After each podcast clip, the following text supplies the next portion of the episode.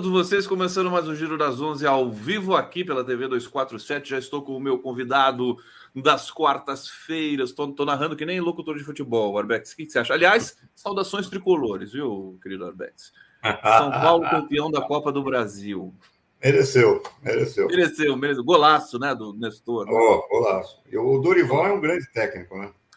Verdade. Dorival é um cara que merece nosso respeito, sério. Ele, né? não é só, ele não é só um grande técnico pelos esquemas de jogo, mas também pela relação que ele estabelece com os jogadores. Sim. Ele foi Porque cumprimentar é um... o pessoal do Flamengo depois do jogo. É uma coisa Verdade, rara. Dentro, é uma coisa rara. Coisa rara. Aliás, o, esse clima no futebol, né? Tem, tem muita coisa. Futebol é, é, é um, é um, a cartolagem, né? e o relacionamento, a psicologia do jogador, né? O jogador muito jovem começa a ganhar muito dinheiro, vira, vira, um, vira um, branco da elite, né? Praticamente, né? Ué, é aquilo que eu te falei outro dia, não sei se você lembra. Comentei com você que os jogadores são que nem os gladiadores da, da antiga Roma, né? E eles eram necessários para a sobrevivência de Roma, pão e circo. Sim. E, e eu falei aqui que o nosso, a solidão nossa no capitalismo pode ser medida pelo salário dos jogadores. Mas os salários astronômicos do, do Neymar, do Cristiano Ronaldo, do Messi, Mbappe, todos esses caras aí, por que, que eles ganham tão bem? Porque eles são necessários para a sobrevivência do capitalismo. É uma espécie de lavagem de dinheiro contínua de luxo, né? Não é só isso é o fato deles capitalizarem também as frustrações, as, as, as esperanças, os sonhos, a, a solidão é, das pessoas que depositam neles uma expectativa que, claro, que eles nunca vão satisfazer, mas que ajuda a preencher o vazio a cada 24 horas, entendeu? Então, eu crio a ilusão de que eu tenho uma, de que eu tenho companheiros, porque todos nós torcemos para o mesmo time, todos nós nos enxergamos no mesmo atleta, nós nos enxergamos na mesma estrela. Sim. Claro que isso vale também para celebridades, etc., não apenas para o futebol. Mas o futebol, em particular, atinge uma massa imensa de seres humanos no planeta inteiro. Né? Então, eu acho que isso é o sintoma. É, é, não, é à toa, não é à toa que a Rede Globo capturou o futebol no Brasil há muito tempo e claro. continua sendo propriedade dela, né? propriedade claro. da Rede Globo Futebol. Isso não é só uma questão de faturamento, faturamento comercial. Isso é uma questão de, de sobrevivência estratégica de um setor do capital. É, é, o show tem que continuar, entendeu? Essa é a lógica. O show tem que pão continuar. E, e se não tiver pão e circo, a gente vai fazer o quê, o Arbex? Pois é, essa é a questão, justamente. Tem que ter pão e circo, senão o sistema explode. Podia ser um pãozinho, um cirquinho melhor, né? Por exemplo, a CPP, CPMI do, os atos golpistas é o circo, né? É o, faz parte, circo. faz parte do grande circo. Tudo isso faz parte do grande circo. Então, tudo isso faz, faz, faz é, são estratagemas, estratégias para as pessoas esquecerem, pelo menos momentaneamente, o desemprego, a fome, a falta de futuro, a crise ambiental, é, a frustração, a, é, a, falta de, a, falta de, alternativas, a desigualdade mundial, é, a crise dos refugiados, é, um discurso desse, se a gente fizer um discurso desse se candidatar, por exemplo, deputado, a gente perde, a gente fica com zero. Ninguém vai votar na gente. Ô, Arbex, me deixa fazer a apresentação aqui. Ele nunca deixa eu fazer aqui a apresentação correta aqui do programa. Faça, Giro faça. das 11, ao vivo aqui pela TV 247, também pela TVD de São Paulo, TV do Trabalhador, pela Rádio Brasil Atual, FM 98,9. Sintonizem aí, escutem a gente no trânsito, mas sem tirar o olho dos sinais vermelhos, tem que parar no sinal vermelho, tá? Lembra disso? No verde você pode ir. É, e também é, na TV Quirimurena Grande Salvador, Bahia. Obrigado pela presença de vocês aqui, já com uma audiência alta, né? Para vocês participarem aqui no nosso chat, participarem desse debate, fazerem perguntas. É, perguntas é, é, indigestas para o nosso querido José Arbex, que ele vai responder todas aqui para vocês. Arbex, você sabe, no bastidor eu estava aqui falando com você que eu, eu tô meio. Eu tô, eu tô em crise. Eu tô assim. Tá difícil, viu? Depois que eu vejo uma CPI daquela, em que o general Heleno é, e todo mundo ali parece que está no mesmo barco, assim, de lacração, eu fico meio desanimado. Então, me ajuda, por favor. Né? Explica para mim. O que eu acho é que o, o foco do teu desânimo está errado.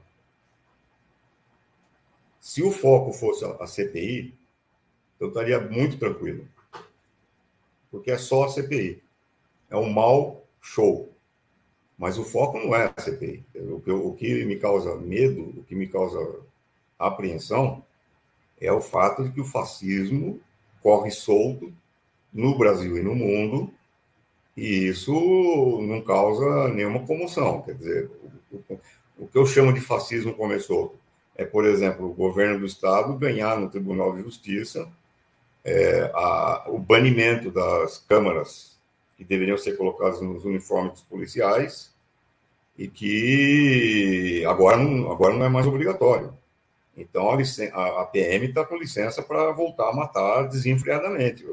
Se você, se você vê as estatísticas, desde que foi instituída a Câmara nos uniformes dos policiais, caiu em mais de 60% o número de mortes provocadas pela PM. 60% caiu. Agora voltou, voltou, a PM pode, pode de novo utilizar os uniformes sem as câmaras. E o que, que isso causou de indignação? O que, que isso causou de comoção? O que, que isso provocou? Nada. As matanças continuam em São Paulo, continuam no Rio de Janeiro, continuam em Salvador. É, tá tudo tá tudo igual. É, é, e cadê, a, cadê as ações do governo federal para tentar coibir isso daí? Outro dia o, o Dino deu uma declaração que eu considerei pífia, dizendo que está em conversação com o governo da Bahia para melhorar a situação na Bahia, que está realmente inaceitável, não sei o quê. Sei, mas isso é uma declaração a mais.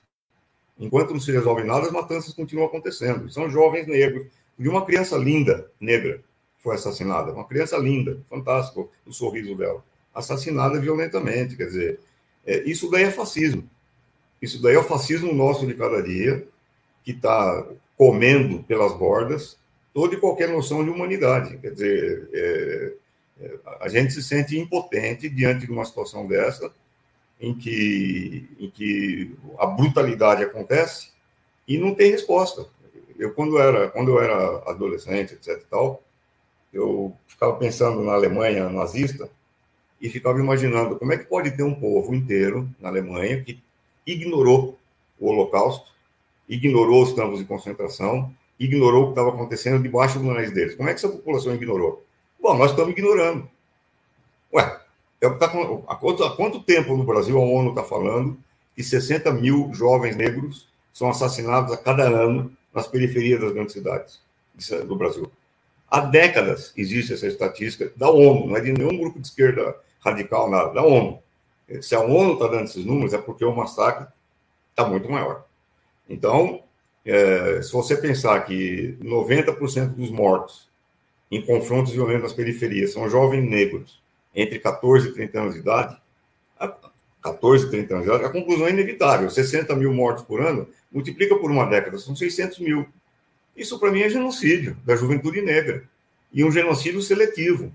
Quer dizer, cadê os direitos humanos no Brasil? Cadê? O, o Ministério dos Direitos Humanos? O, o Silvio Almeida estava ontem numa comissão né, no Congresso respondendo a tantas questões quanto. Então, o, o, Silvio Almeida é um grande cara. Eu não coloco em dúvida nem a reputação do Silvio Almeida, nem a capacidade dele, nem o desejo dele de mudar isso. Eu não coloco nada disso em questão. Eu admiro o Silvio Almeida e considero ele um grande cara. É, só não digo que é meu amigo porque a gente não tem muito contato, mas é um grande cara. É, o que eu estou dizendo é que tem uma lógica em curso. Essa lógica, que envolve o Estado brasileiro como um todo, é uma lógica da matança. É uma lógica do genocídio seletivo. Como romper essa lógica? Essa sim é uma lógica fascista. Quer dizer, aquilo que está acontecendo na CPI é um episódio. E eu acho que, assim, é, isso não, talvez não esteja sendo tratado com a devida urgência que merece. É isso que você está dizendo? Mas, mas pelo menos desde 20 anos atrás. Nunca claro. foi tratado. Não, mas agora que chega um governo democrático depois de uma quadrilha bandida no, né? Não, ah, mas os massacres continuaram no primeiro governo Lula, continuaram no segundo governo Lula, Sim. continuaram no primeiro governo Dilma, continuaram no segundo governo Dilma. Os massacres nunca pararam, amigo. Isso daí é uma herança de um passado escravista que caracteriza o Estado brasileiro, que caracteriza as elites brancas é, brasileiras, que sempre foram hostis ao povo brasileiro. Isso é uma característica do nosso Estado. É, como eu já falei aqui várias vezes, no, o Estado brasileiro foi construído contra a nação brasileira. Contra a nação brasileira. Apesar da nação brasileira. As elites brancas que controlam o Estado e que dominam o Estado nunca se identificaram com a maioria de negros, é, de mestiços e de brancos pobres que habitam, e dos povos originários é, que habitam esse país. Então, você tem um conteúdo, um conteúdo racista é, das elites brasileiras que é é, é, é, é, assegurado, mantido e perpetuado pelo Estado brasileiro, por meio de suas forças armadas, por meio da sua polícia militar, etc. Não, não precisa ir muito longe para dizer que o exército brasileiro é um dos poucos exércitos no mundo que matou muito mais brasileiros do que o inimigo. O inimigo sempre matou brasileiro, sempre. Sempre. Sempre, desde sempre. Isso daí, nós, nós, enquanto essa lógica não for rompida, e para essa lógica ser rompida tem que ter vontade política, tem que ter um governo que leva a sério isso daí, tem que ter um governo que diz basta, não mais, isso não pode mais acontecer. Enquanto, enquanto essa lógica não for rompida, ah, a gente vai a gente vai falando do futebol, a gente vai falando do show do do Town, do The Town, do Rock in Rio, é, tudo, tudo, tudo da Globo, né? Tudo da Globo. Olha, Arbex, só para só informar o nosso público aqui, é, eu não sei se você está se referindo à informação de que o governo Tarcísio abandonou o estudo que avalia o uso de câmeras pela PM. É, bom, ele abandonou o estudo, mas eu não sei se abandonou não, o, tribunal, o Tribunal de Justiça deu ganho de causa para uma, uma, uma liminar que abole o uso da Câmara, sob o pretexto de que não tem orçamento no governo para pagar o uso da Câmara. Perfeito. É, bom, isso pode ser revertido, né? Já que é uma liminar, pode ser revertido não, a qualquer pode, momento. Mas, mas o que você estava reclamando é que assim a repercussão foi nenhuma, né? Sobre nenhuma, no, no, nenhuma. nenhuma. É como se fosse uma coisa banal, como se fosse mais uma disputinha entre, entre grupos do poder. E, e claramente, claramente é uma decisão é, alinhada politicamente ao governador do estado, que não quer claro, esse tipo de câmera. Assumida pelo presidente do Tribunal de Justiça de São Paulo. E é uma vergonha. É um negócio Olha, assim então, inaceitável. Está aqui denunciado, inclusive a gente recebe aqui periodicamente a Luna Zaratini, que é vereadora em São Paulo. É, precisamos, precisamos conversar também com alguns deputados né, da, da Assembleia é, Legislativa do Estado de São Paulo para denunciar isso, para a gente seguir, é, é, enfim, forçando alguma coisa. Quer dizer, você sempre reivindica aqui participação é, do, dos movimentos sociais, da sociedade civil, em qualquer tipo de governança, né, Arbex? Não só relacionada ao governo. Você quer ver um problema? Por exemplo, diga, tem um diga. rapaz aqui, o Edi Couto, ele escreveu assim: que em Salvador morreram 40 bandidos tal é, que são de quadrilhas, não vamos colocar todos que estão morrendo aqui em Salvador por inocentes. Claro, nem todos que estão morrendo são inocentes. Agora, a estratégia é qual? É matar todo mundo? Não, não. É sair por aí, Se os que estão morrendo aí, não são inocentes, a morte é o destino deles? Essa então, pergunta. a morte é o destino, eles vão pegar uma arma e sair por aí matando todo mundo? É essa a solução? Se for você essa, chega pergunta, você é inocente? Não. Pum, mata. mata. Acabou. Se for essa a solução, eu tô fora. Agora, quando eu vejo uma criança de três anos de idade, como aquela menina que foi recentemente assassinada, é, sorridente, linda menina, quando eu vejo que ela foi morta a tiros, estava na companhia dos pais, foi morta a tiros, assim, é, é um negócio inaceitável, é um negócio absurdo que está acontecendo no século Sempre da população periférica, das comunidades, é. sempre população negra. Olha, o, Leonardo. Aliás, como dizem, né? Como dizem, não existe bala perdida, né? O que existe é bala achada. Achada no corpo. Aliás, a, a, imprensa não pode mais usar esse termo, né? Bala perdida, né? Continua usando. O Leonardo Fittipaldi está dizendo aqui: impressionante também o número de pessoas que partiram para o autoextermínio, mais de 4, 4, 14 mil. Depressão devido a outras devido, entre outras razões, a tristeza, a falta de esperança constante. Site do CVV ou 188. CVV é aquela sigla aqui que significa mesmo? É de, de combate ao, a, Centro de valorização da vida, não? Valorização, Centro de Valorização da Vida.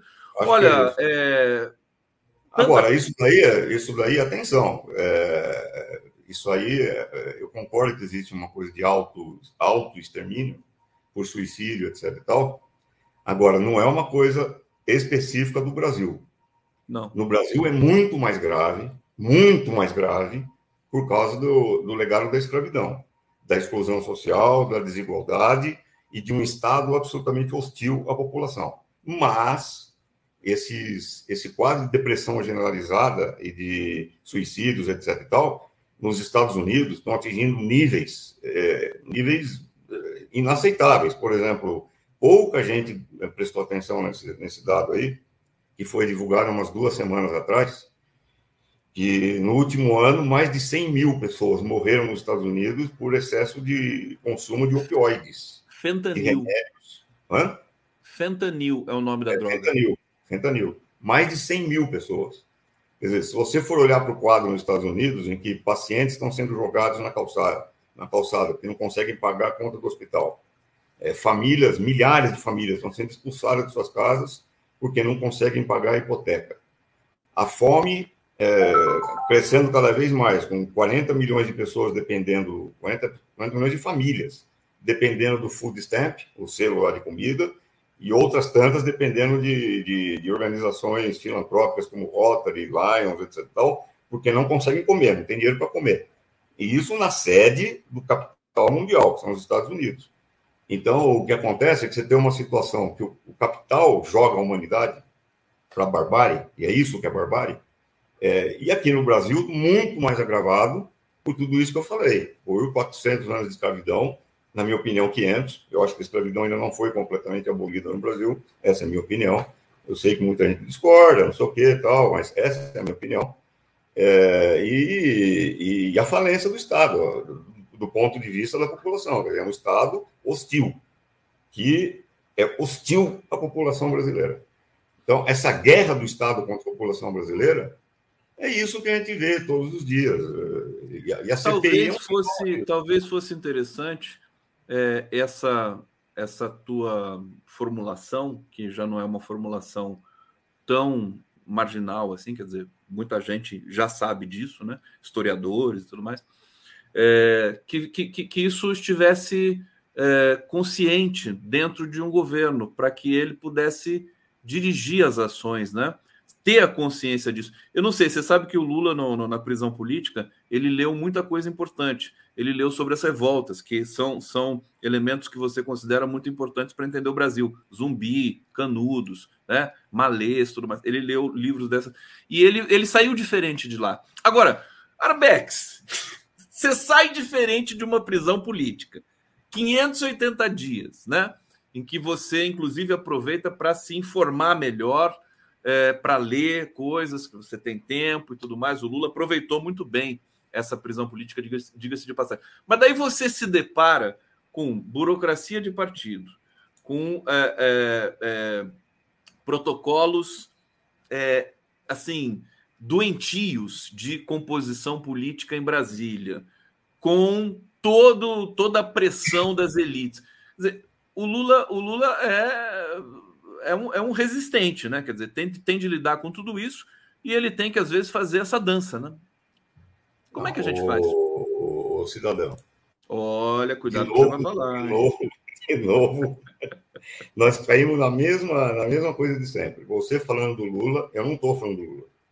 O Lula, eu repito de novo, é um sujeito extraordinário, tem uma importância fantástica no cenário mundial como um estadista que, que hoje é, um, é uma frente de resistência ao fascismo mundial, é o cara que tem uma relevância na política internacional que transcende, inclusive, o tamanho do Brasil.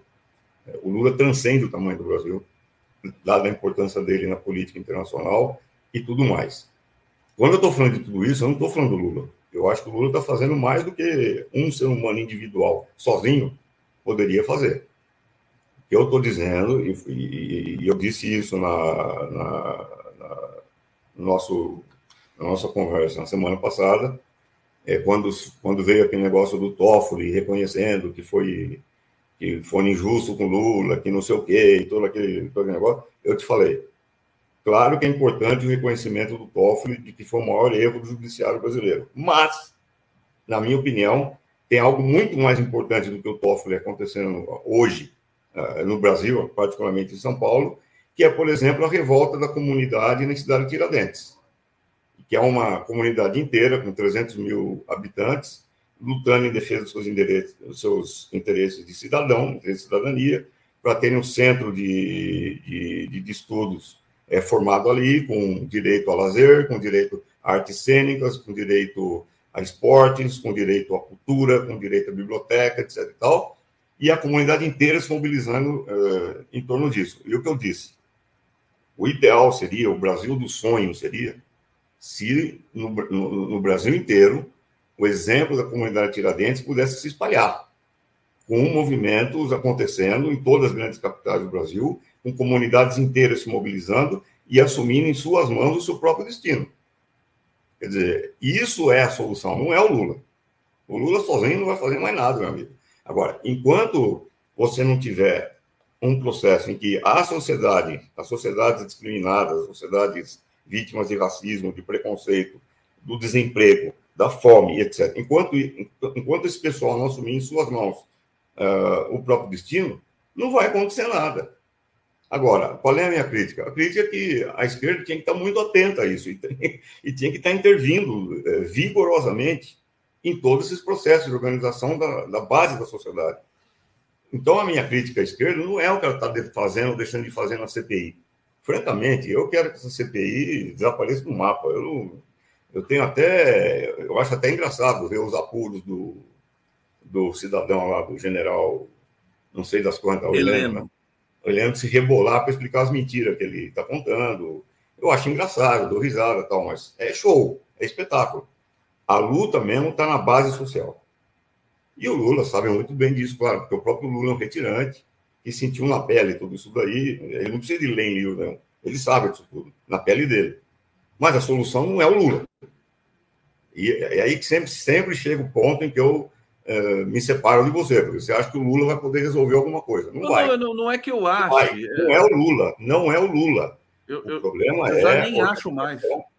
O problema é a organização da base da sociedade brasileira, que depende do PT, depende do PSOL, depende dos partidos de esquerda, depende do MST, depende do MTST, depende de movimentos movimento negro unificado, movimentos de, de, contra a discriminação de gênero, é, LGBTQIA+, depende da organização de todos os setores na base da sociedade para dizer basta, chega, nenhuma morte a mais, acabou, agora não vão mais aceitar isso.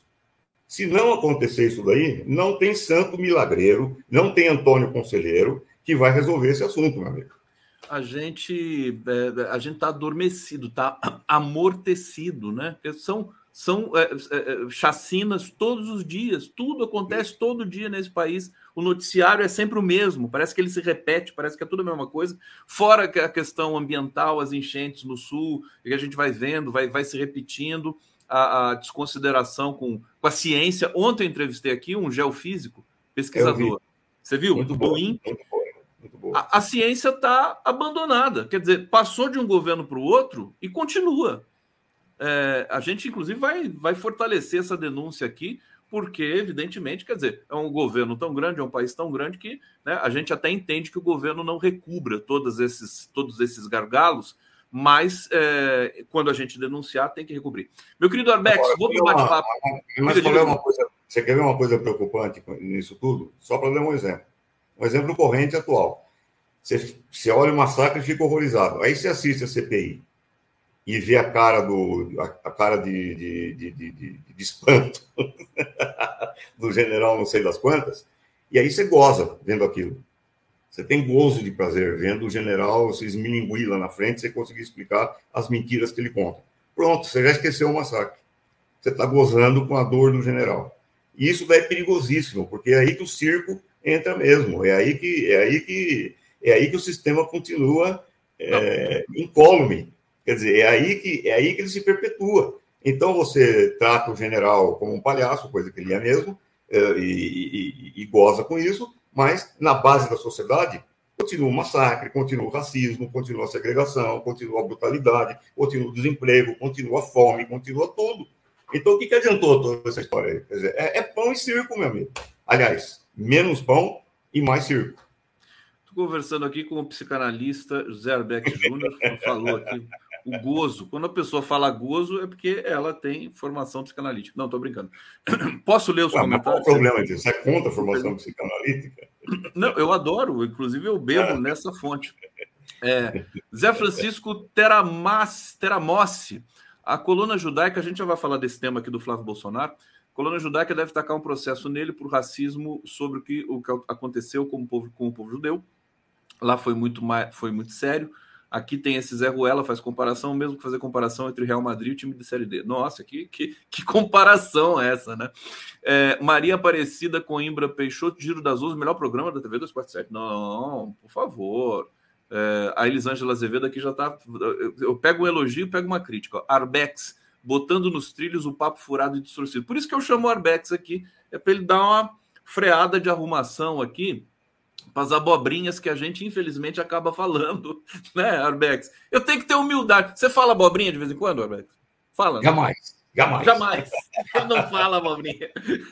É, é, Sebastião Zé Dutra, perfeita escravidão continua. 70% de brasileiros que ganham até dois salários mínimos ocupam serviços escravos. Olhem só o tamanho das favelas. Não, e olhe só a, a quantidade de denúncias e de, e de é, é ações né, do, do, do, das autoridades identificando trabalho escravo no Brasil. Tem trabalho escravo em vinícola, é, em fazenda em geral, né? Você, você acha trabalho escravo né? em todo lugar nesse país, né? nas cidades, né? os bolivianos, os imigrantes. É uma coisa impressionante. Vamos falar do Flávio Bolsonaro, meu querido é, é, Zerbeck? É, só Aliás, uma coisa. A, a Maria José aqui está dizendo é fácil só culpar o Lula por toda a mazela. Eu estou dizendo exatamente o contrário. Eu não sei se estou falando inglês ou sânscrito aqui. Eu não estou culpando o Lula, estou dizendo exatamente o contrário. Estou dizendo Lula está fazendo o que ele pode e o que ele não pode, e está transcendendo, inclusive, o tamanho do Brasil. A importância que o Lula tem hoje no cenário mundial. Eu estou dizendo exatamente o contrário. Não estou culpando o Lula. Estou dizendo exatamente o contrário. Estou dizendo que quem tem que resolver o problema da sociedade brasileira é a sociedade brasileira organizada. Não vão ser os deputados que vão resolver, não vai ser o Lula que vai resolver, não vai ser a política institucional que vai resolver. Quem vai resolver são as comunidades mobilizadas, como, por exemplo, está acontecendo em Cidade Tiradentes. Eu não sei, tem gente Aliás, que não quer ouvir o que a gente fala. Fica... Não, não, mas, mas isso é normal aqui. Você não está acostumado ainda com isso. As pessoas escutam outras coisas. Aliás, é só o que está acontecendo no Brasil. Desculpa eu falar isso. Na CPMI, nas audiências, a, a pessoa fala uma coisa, o sujeito responde outra. Aí a pessoa continua falando outra é, coisa e você continua respondendo outra. Não existe. O, tá, a linguagem está um, em colapso, meu querido. Eu quero fazer só um comentário sobre a questão dos judeus, que é outro sintoma da barbárie que está acontecendo no mundo. Gente, outro dia, no Canadá, o parlamento canadense, o primeiro-ministro canadense e o Zelensky, presidente da, da Ucrânia, aplaudiram de pé um cidadão de 90 e tantos anos de idade que foi membro das SS nazistas na Ucrânia. Um cara que assassinou sei lá quantos milhares de judeus na Ucrânia. Esse cara foi aplaudido de pé. De pé. Inclusive pelo Zelensky. É um negócio inacreditável. Não, inclusive pelo, pelo Trudeau, que é o presidente Não, do. Aí, aí, eu vou falar disso. O Trudeau ainda poderia dizer, embora seja ridículo ele dizer isso, que ele não conhecia o passado do sujeito, que não conhecia a história do nazismo na Ucrânia. Atenção, o nazismo na Ucrânia, onde mais se matou judeus na Segunda Guerra Mundial depois da Alemanha. Foram 1 milhão e 500 mil judeus mortos na Ucrânia. Pelo menos. Pelo menos. A SS na, na Ucrânia era extremamente cruel. Mais cruel do que a SS alemã. O Trudeau poderia ainda dizer que não, é, eu fui mal informado pela minha assessoria, eu não sabia, tal, não sei o quê. Ainda poderia ter essa desculpa, uma desculpa imbecil, inaceitável, mas ele ainda poderia ter essa desculpa. O Zelensky não. O presidente da Ucrânia, que aliás tem uma é, é, é judeu, não poderia ter essa desculpa, não, não tinha como. E o cara aplaudiu. Dizer, isso daí é um sintoma da, da, da, do ascenso do nazismo em escala mundial eu tenho batido nessa tecla várias vezes aqui nesse programa. Como é que nós estamos no momento da conjuntura mundial em que o nazismo está sendo normalizado. E, e, na própria Ucrânia, você tem um batalhão Azov que veste símbolos nazistas, veste uniforme, veste uniforme nazista, usa a bandeira nazista, faz a saudação nazista, e é parte do, do, do, do, do batalhão do exército oficial da Ucrânia. Isso é absolutamente inaceitável, um negócio desse. Tá todo mundo e o nazismo está sendo normalizado. Meu. Aliás, poderia ser, poderia ser tema de, de algum discurso na ONU, já que a gente teve essa Assembleia Geral da ONU. Meu querido Arbex, hoje nosso encontro já acabou, nosso encontro aqui, porque é um pouquinho mais curto. É, a Denise está chegando aqui, porque hoje a gente tem uma, um bloco sobre os conselhos tutelares com o Marcelo ah, Alves. Isso, isso, é fundamental. É importantíssimo, né? Importantíssimo. Fundamental. É, fundamental. Então, eu, eu, vou, eu vou me despedindo de você, mas antes, eu só quero mostrar aqui para o nosso público: olha o pânico do Arbex quando me vê sem gorro. Vejam isso. Eu, eu, eu fiz um print desse momento. Ele ficou desesperado. Ele falou: coloca o gorro, coloca. Olha lá, ele está ficando até desesperado agora de novo. Arbex, não precisa ter medo quando eu não estou com o gorro. Tá? É só, Isso é, é outro sintoma da barbárie, meu. É só a barbárie. Meu querido Arbex, olha, eu vou soltar uma vinheta aqui, não vou deixar você ficar é, paquerando a Denise Assis aqui hoje, não, tá? Porque, ah, grande Denise! Tá? Grande Denise! Eu vou soltar a vinheta aqui do. Eu soltou aqui de novo porque ela voltou na semana passada, depois de ter me abandonado na semana anterior. É, senão o Arbex não volta mais aqui. Se não tiver Denise, não, sem não Denise, eu sem você não sei bem porquê. Arbex. Porque você não sou Glória a Deus. ninguém. Apex cantando, cantando. Glória a Deus, né? Que Deus abençoe, oh, fé na vida e tal. Vamos ao céu.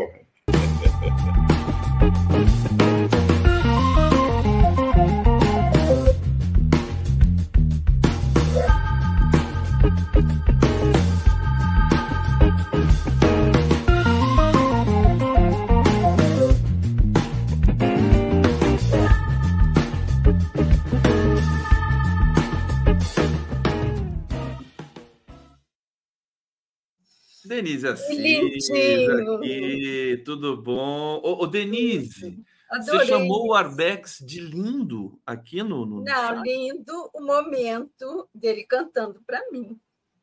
Ah, bom, Nossa. ah, bom. Não, não necessariamente nessa ordem, né? É, é o Arbex canta, é imagina, que, é que, honra, né? Ter uma serenata digital, ao vivo, do José Arbex Júnior para Denise Assis. Entro aqui Denise. enternecida para dar bom dia para a nossa comunidade e para você. Denise, como é que você está? Saudade de você. É, embora a semana passada a gente esteve junto, mas o tempo, o tempo é uma coisa relativa. Já, já diria Einstein, né? Uma coisa é, relativa. Exatamente. É difícil pegar essa história de tempo, né? O tempo é a gente, é o momento. Isso, o tempo é o tempo, é o tempo do pensamento, o tempo nosso. O tempo, tempo do sentido. Denise, eh, você acompanhou, antes da gente entrar, eh, você vai falar dos conselhos tutelares também, muito importante. Eu já vou fazer um esquenta aqui para a chegada da Helenira e do Marcelo Waller daqui a pouco, que estão muito envolvidos com esse tema. Mas eu queria que você falasse um pouquinho sobre o depoimento do general Heleno e sobre toda aquela pirotecnia da CPMI. Você, inclusive, escreveu sobre isso. É, fala um pouquinho para gente. Você acha que foi, foi é, boa a, a, a, sessão de ontem para o país, para a gente descobrir coisas que estão ainda recobertas? Olha, é, foi muito bom, sim. Primeiro, porque é, desde o momento que ele entrou com aquela claque aplaudindo, é, demonstrou muita insegurança. Ele precisou daquela claque para não tremer as pernas e conseguir caminhar aqueles dois minutos até que ele se sentou ali. É, achei muito sintomático isso. Ele precisou daquilo, precisou. Adorei isso. Ele estava visivelmente tenso, entrou pálido, e a, toda a performance dele né, foi no sentido de reforçar as suspeitas em torno da sua figura como um dos arquitetos daquele golpe Mequetrefe e Mambembe. Né? Ele caiu em várias contradições ele se expôs colérico quando ele se viu confrontado com as próprias mentiras. Então, eu achei extremamente positivo. Acho, inclusive, que abre um flanco aí para que a gente derrube toda essa estrutura que está sendo montada pelo Múcio, é, no sentido de que o comando do Exército, o, o Paiva, o Tomás Paiva, diz uma coisa, ah, estamos abertos a que todos compareçam, e o Múcio, por trás, articula com ele mesmo, o próprio Tomás, quem pode, quem não pode ser exposto. Né? Então, assim, a, a, a, o desmascaramento do Heleno enquanto um general preparado, isento e tal, veio por terra e expôs a necessidade de que outros generais, tais como o Gomes Freire, aliás, o, o Freire Gomes, se sente ali para explicar muita coisa, porque ele não pode posar de herói, ele não pode sair como herói, porque ele não é, ele foi um golpista. Então, Inclusive, é, ele prevaricou, né? No prevaricou, mínimo e frequentou grupos né, no WhatsApp. E no início, de acordo com o estudo da FGV, ele foi bolsonarista até que se viu confrontado também com as ameaças americanas de que o Brasil sofreria sanções e coisa e tal. Foi só aí que ele arregou e saiu de cena do golpe. Mas não pode posar de herói. Essa postura é, de amenização e retirada desses militares graúdos não pode prevalecer. É o que eu tenho a dizer por hora, o ah, resto eu digo no Brasil não, agora. Disse, disse eu muito. vou participar à tarde. Disse, o que, desculpa, o que você falou? Vai participar à tarde? Do Brasil agora, para comentar. Ah, do Brasil agora. Vai falar sobre isso também. É, não vou esgotar meus Ah, não, não diga tudo aqui. Deixa um pouquinho para o Brasil agora também. É, é, o Fernando Otto, historiador que você conhece, ele me chamou a atenção e, de fato, é, eu acho. Porque eu fico me perguntando por que, que a CPMI não convocou aqueles, ainda, né? Ainda dá tempo, né? Aqueles generais, aqueles comandantes. Generais não, o, os comandantes das forças que pediram demissão quando foram assediados pelo Bolsonaro. Exatamente. E o Freire Gomes foi um deles. Foi um deles, né? Mas daí tinha mais dois, tinha um almirante e um Sim. brigadeiro, né? É, exatamente. Então, Seria importante, assim, né? Chamar os, os três, né? Claro. Está se recusando a bater continência, por quê? Se ele, o Lula é o presidente da República. Né? Perfeitamente. Bom, vamos acompanhar é, é, os próximos passos aí da CPMI. É, ela, a Elisiane Gama vai ter que entregar o relatório. Ela disse que vai entregar no dia 17 de outubro. É. Denise, quer, Vamos falar um pouco dos conselhos? Você ficou tão. A Denise é tão disciplinada, assim, porque eu coloquei aquele tema para a gente tratar e ela já foi, já pesquisou e já trouxe para a gente, inclusive aqui links que eu vou divulgar para vocês. É, fala para a gente da importância dessa eleição para os conselhos tutelares em todo o Brasil, que é, às vezes é, não tem o, a, um interesse grande das comunidades precisa ser revertido isso, senão os fanáticos tomam conta desses lugares, né? Exatamente. Por quê?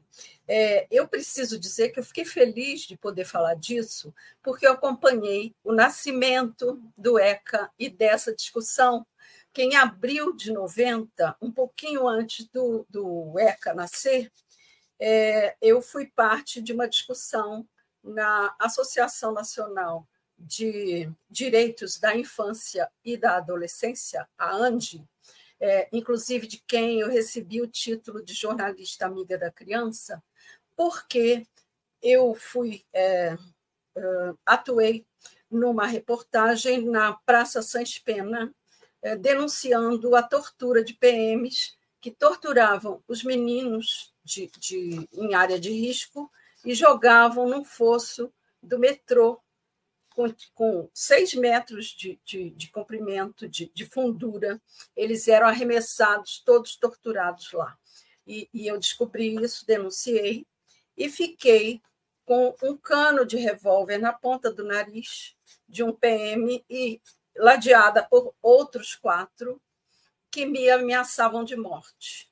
É, nesse dia, eu estava é, sem fotógrafo e sem carro. Eu tinha ido de táxi fazer essa matéria, é, que às vezes acontecia de esgotar os carros e tal. E aí eu me vi na obrigação de enfrentar, porque se eu me fragilizasse ali, é, obviamente que eles iam tomar conta, iam me dominar. E, e aí eles começaram a dizer que sabia que eu tinha filho e tal, que eu ia segurar todas. Essa frase foi muito repetida e ecoou na minha cabeça né, durante um tempo. A senhora vai segurar todas. E com o cano de revólver no nariz, eu disse para o PM: olha, é, você pode me eliminar, mas outros virão. E você tenha consciência de que, ao atirar numa jornalista do Jornal do Brasil, você vai estar comprando um barulho tão grande para a sua vida que a sua desgraça vai até os seus filhos, não é o meu que será atingido, o seu será também, porque você vai ser um desgraçado. Pode atirar. E aí ele baixou a arma, eu fui-me embora, e, enfim, é um caso complexo. Esse caso foi tomado e discutido na ANDI no bojo da criação do ECA e do Conselho Tutelar. Daí eu fui acompanhando essa discussão da criação da lei 8.069, que acabou ficando pronta em 13 de julho de 1990. É, eu ganhei esse título de jornalista amiga da criança, do qual eu muito orgulho, muito tenho orgulho. E, e o ECA nasceu e os conselhos foram começaram a ser organizados. Esses conselhos, eles têm essa função apartidária, né, e de cuidar da infância e da adolescência naquela comunidade. É, é muito interessante, porque nós temos hoje 30 mil é, conselheiros no Brasil todo.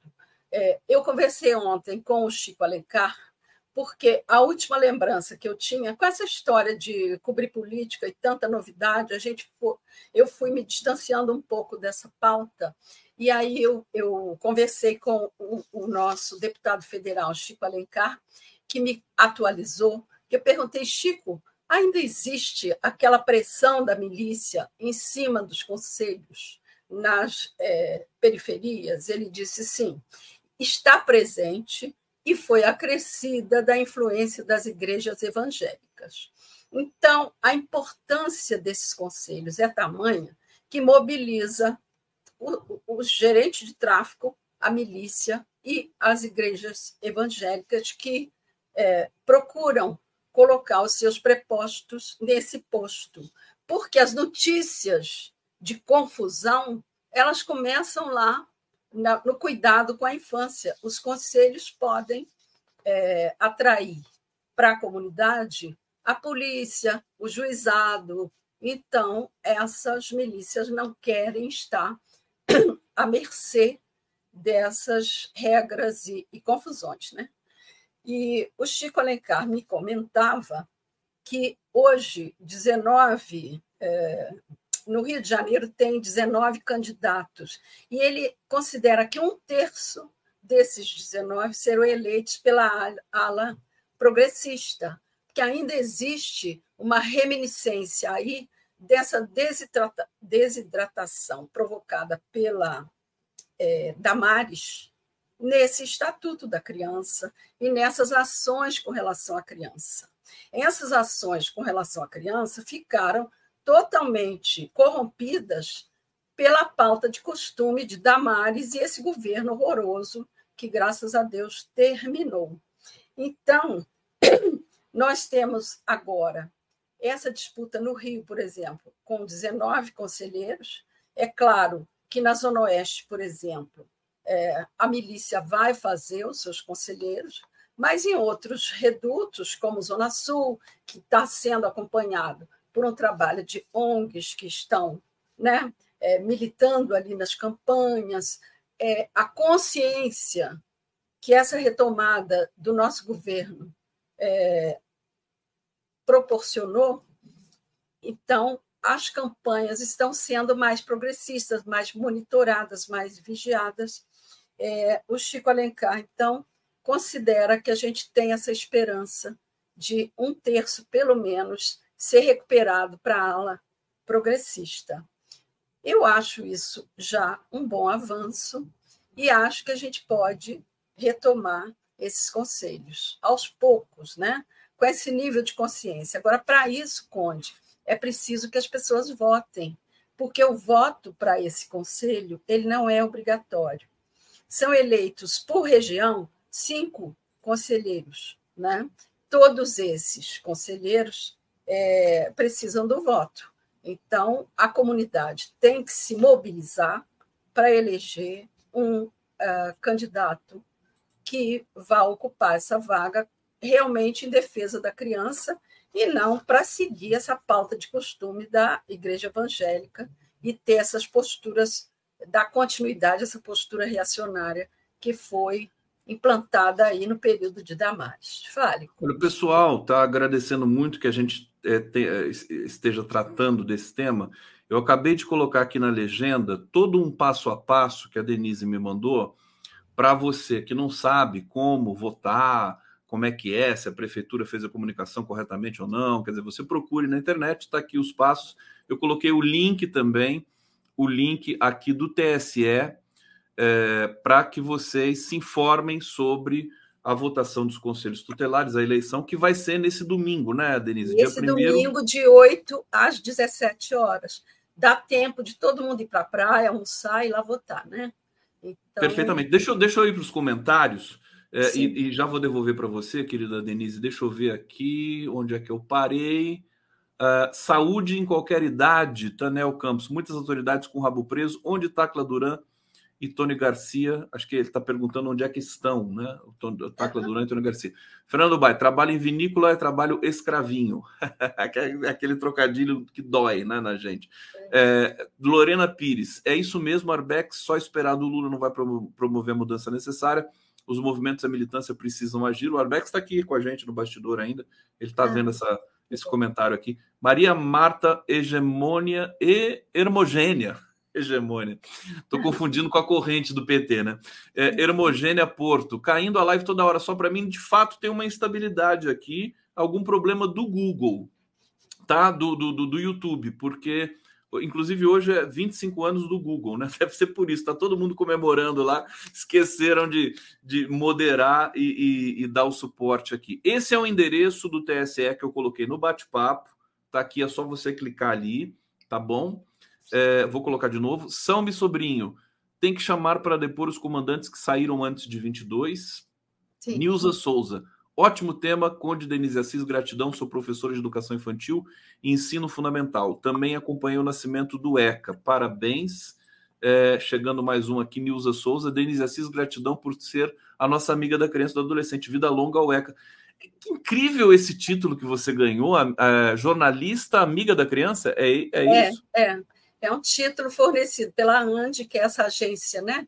de, de proteção à, à, infância e adolescência, que sempre se mobiliza por essas pautas. Eu esqueci o nome do jornalista que era o diretor do Catraca Livre, que foi um dos que puxou essa agência. E, Acho que foi, é aquele jornalista da Gilberto Folha, né? já vou lembrar o nome dele. Gilberto Dimenstein. Gilberto Dimenstein. É, e foi o Gilberto que me ligou na época, dizendo: Olha, a gente está monitorando o seu caso, nós estamos acompanhando toda a força para você. Me fizeram uma homenagem muito bonita na Alerj, enfim. É, e, e, eu ganhei esse título. E fico muito feliz. Ô, ô Denise, explica para gente. Não sei se você assim, tem essa informação com, com profundidade, mas o, o, o Conselho Tutelar ele não, não é só para criança e adolescente que ele opera, né? Qual, qual que é. são as, as questões não, mais ele, importantes? Fundamentalmente então, é criança e adolescente, né? É, ele, ele é voltado para criança e adolescente, ele tem um trabalho de fiscalização, inclusive aos entes Estado, comunidade e família. E ele goza de autonomia funcional. Os conselheiros ganham 5 mil reais por mês, têm que ter dedicação exclusiva e são obrigados a acionar o Ministério Público pedindo investigação aos casos mais dramáticos. eu preciso registrar uma coincidência hoje muito feliz. Nós estamos falando de criança e adolescência no dia de São Cosme e Damião, que para a Igreja Católica são os médicos voltados para a cura, mas para os encantos e a, o candomblé e a umbanda, eles são os herês que cuidam das crianças. Olha que coincidência. Né? É muito bonitinho isso. Eu estou muito feliz de estar falando disso no dia dos herês, do, dos protetores Cosme e Damião. É, agora, Conde, esse conselho ele tem muita responsabilidade. Eu não consegui pesquisar, porque não houve tempo, mas tem um caso em São Paulo de dois menininhos, um de sete e outro de oito anos, que foram três vezes ao conselho tutelar, sozinhos, sem pai, sem mãe, é, denunciar que estavam sendo torturados pelo padrasto e que eles iam morrer. Se o padrasto soubesse que eles estavam denunciando, que ele ia morrer, eles iam morrer. O conselho ignorou a queixa dos meninos e eles apareceram mortos pelo padrasto. Então, assim, eu estou contando essa história terrível, que eu não lembro o nome dos meninos, foi em São Paulo, no interior de São Paulo é, para dizer da responsabilidade de quem atende nesses conselhos, que exige dedicação exclusiva. Então, a pessoa fica lá o dia todo e tem que levar em conta a voz das crianças. Muitas vezes vai aparecer lá um adolescente, uma criança, é, denunciando, e o conselheiro tem obrigação de escutar essa criança, porque a voz das crianças às vezes é ignorada mas esse conselho pode levar a uma situação como essa, que o conselho não acreditou e os meninos acabaram mortos pelo Aliás, Nós temos muitos exemplos disso, né? De, de enfim, denúncias que são feitas, muito, muito feminicídio que, que, que, que acontece assim, né? A, a mulher denuncia para a polícia, liga, pede ajuda, é, até recebe, mas chega uma hora o cara mata a mulher, porque, enfim, é, né? fica nessa exposição. O conselho tutelar funcionaria também para prevenir a questão da violência contra a mulher, assim? Não, o Denisou escapa não. totalmente ao. É totalmente voltado para criança e adolescente. Então, é, as pessoas têm que ter maior, serem maior de 21 anos. É, os critérios variam de estado para estado. Há estado que exige carteira de habilitação, mas basta ser ter maioridade, ser alfabetizado, para que seja apto a atuar nos conselhos. É, e ele tem essa autonomia, ele pode denunciar o Estado, o município, a família, entes da comunidade, sempre se colocando em proteção à criança, né? Então, é, o, o... eu me lembrei de, daquele episódio de Belo Horizonte que uma criança acho que de 11 anos ou 9 anos, liga para a PM dizendo, Isso, ainda no governo dizer Bolsonaro, que a mãe estava passando fome. Isso, que ela estava passando fome, que a família estava passando fome. E aí os PMs levaram lá, acho que uma, uma comida para elas, uma um cesta básica. É, é, uma cesta básica, mas é um, é um dado tão terrível, né? Da gente é de doer, né, Conde? Imaginar. Isto é um, um, um caso para o, o Conselho Tutelar né? O Conselho Tutelar precisa agir para ver a situação dessas crianças. Agora, há uma tendência muito danosa, eu diria, é, dos conselhos catarem a criança e depositar num abrigo. Essa medida é uma medida muito radical, que esfacela famílias e que muitas vezes você tem uma situação de solução na própria família, né? Tem uma avó que pode cuidar, tem uma tia, ou tem alguém que se dispõe a adotar. E o processo de adoção no Brasil é muito longo, né? é muito difícil. É, mas o, o, o, Conselho, em geral, encaminha para abrigo, é, e isso nem sempre é uma boa, nunca é né, uma boa solução é, Nunca família... é uma boa solução. Não, e ainda tem um problema que, que sempre denunciado aqui por pessoas ligadas ao universo psi brasileiro, né, psicólogos e tal. É, inclusive, na, na sexta-feira, eu vou receber aqui a Ana Bock, que é uma referência nacional já foi é, presidente do Conselho Nacional de Psicologia, candidato a vice-governador em São Paulo, na chapa do Marinho, é, é, que é o, o fato de, dessas denúncias né, da, da, das crianças ficarem, ficarem sem solução, ficarem né, é, Sim. assim. É, fica, fica, fica ao léu, né? Você não tem uma cobertura também correta dos veículos, né? Que são os conselhos tutelares são questões das cidades, tem cidades pequenas e tudo mais. São muitos interesses ali operando, né, Denise? E, e, e, a gente fica, a gente acho que a necessidade da gente dar maior atenção a isso no âmbito também da, da, da informação, né? É da maior importância, é, é, o, é, o, é o chão da violência, né? Chão da é violência. ali que tudo começa, né? Na, na infância. Então, assim, a, a, a, violência doméstica, ela se espraia, ou ela é até consequência daquele meio ali, né? Então, é preciso muito cuidado e muita sensibilidade de quem atende num primeiro momento. É, o Chico Alencar me disse um dado interessante, já que você falou na independência e, da, e dos interesses, né? além de ter essa pressão em determinadas regiões da milícia e do da oh meu Deus da milícia e das igrejas evangélicas me deu um branco aqui é, você tem uma vantagem nessa eleição é que ela não pode é, ter a participação de partidos e nem sequer de candidatos ou políticos. Eu perguntei, Chico, você está acompanhando essa eleição? Ele falou, não, não posso. É, os políticos e figuras políticas, eles só podem é, entregar, por exemplo, esse panfleto com esses dados que você veiculou, onde votar, quais são os candidatos, não podem fazer campanha, não podem postar em suas redes nada sobre candidatos, não podem se imiscuir. Eu não sabia eleição. disso. O candidato no Conselho Tutelar não pode é. fazer campanha? Não, o candidato do, do conselho pode. Tá. Tanto que eles podem ter, por exemplo, apoio de ONGs, isso pode. Eles não podem ter apoio de entes políticos. O prefeito, o deputado, o vereador da região ah. não pode fazer campanha para eles, porque não é um, uma, um ente partidário.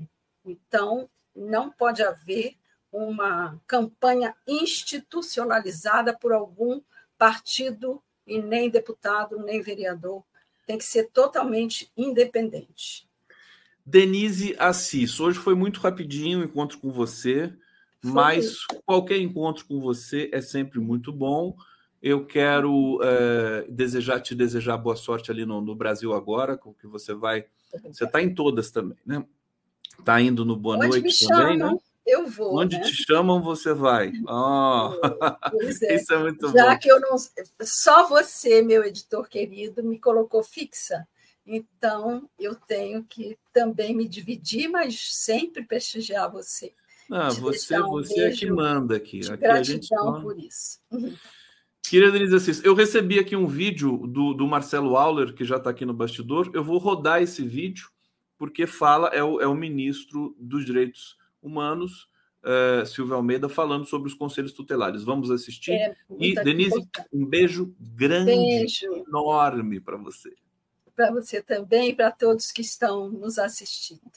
Tchau. Olá, pessoal. Eu quero agradecer a cada um de vocês que trabalha incansavelmente Olá pessoal, eu quero agradecer a cada um de vocês que trabalha incansavelmente para garantir que crianças e adolescentes tenham todos os seus direitos apreciados. Os conselhos tutelares têm um papel primordial nessa missão. Por isso eu considero que é muito importante todos e todas estejam engajados e engajadas na mobilização dos seus pares para que possam participar desse momento fundamental para a nossa democracia. O Ministério dos Direitos Humanos e da Cidadania é a representação político-institucional do compromisso do governo federal com a participação social. E é exatamente por isso que eu quero reverenciar a cada um e a cada uma que acredita nesse compromisso. Eu considero que não é possível reconstruir um país sem a ajuda do seu povo. Por isso, engaje a sua comunidade, participe intensamente desse processo que vai garantir a proteção da infância e da adolescência no nosso país. Uma boa sorte a todas as pessoas.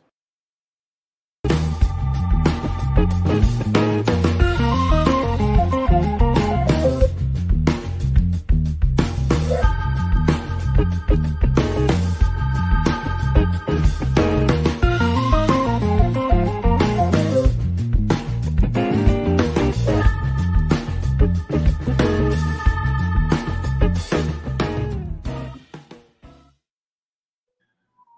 Dando like Salve. o meu querido Marcelo Auler.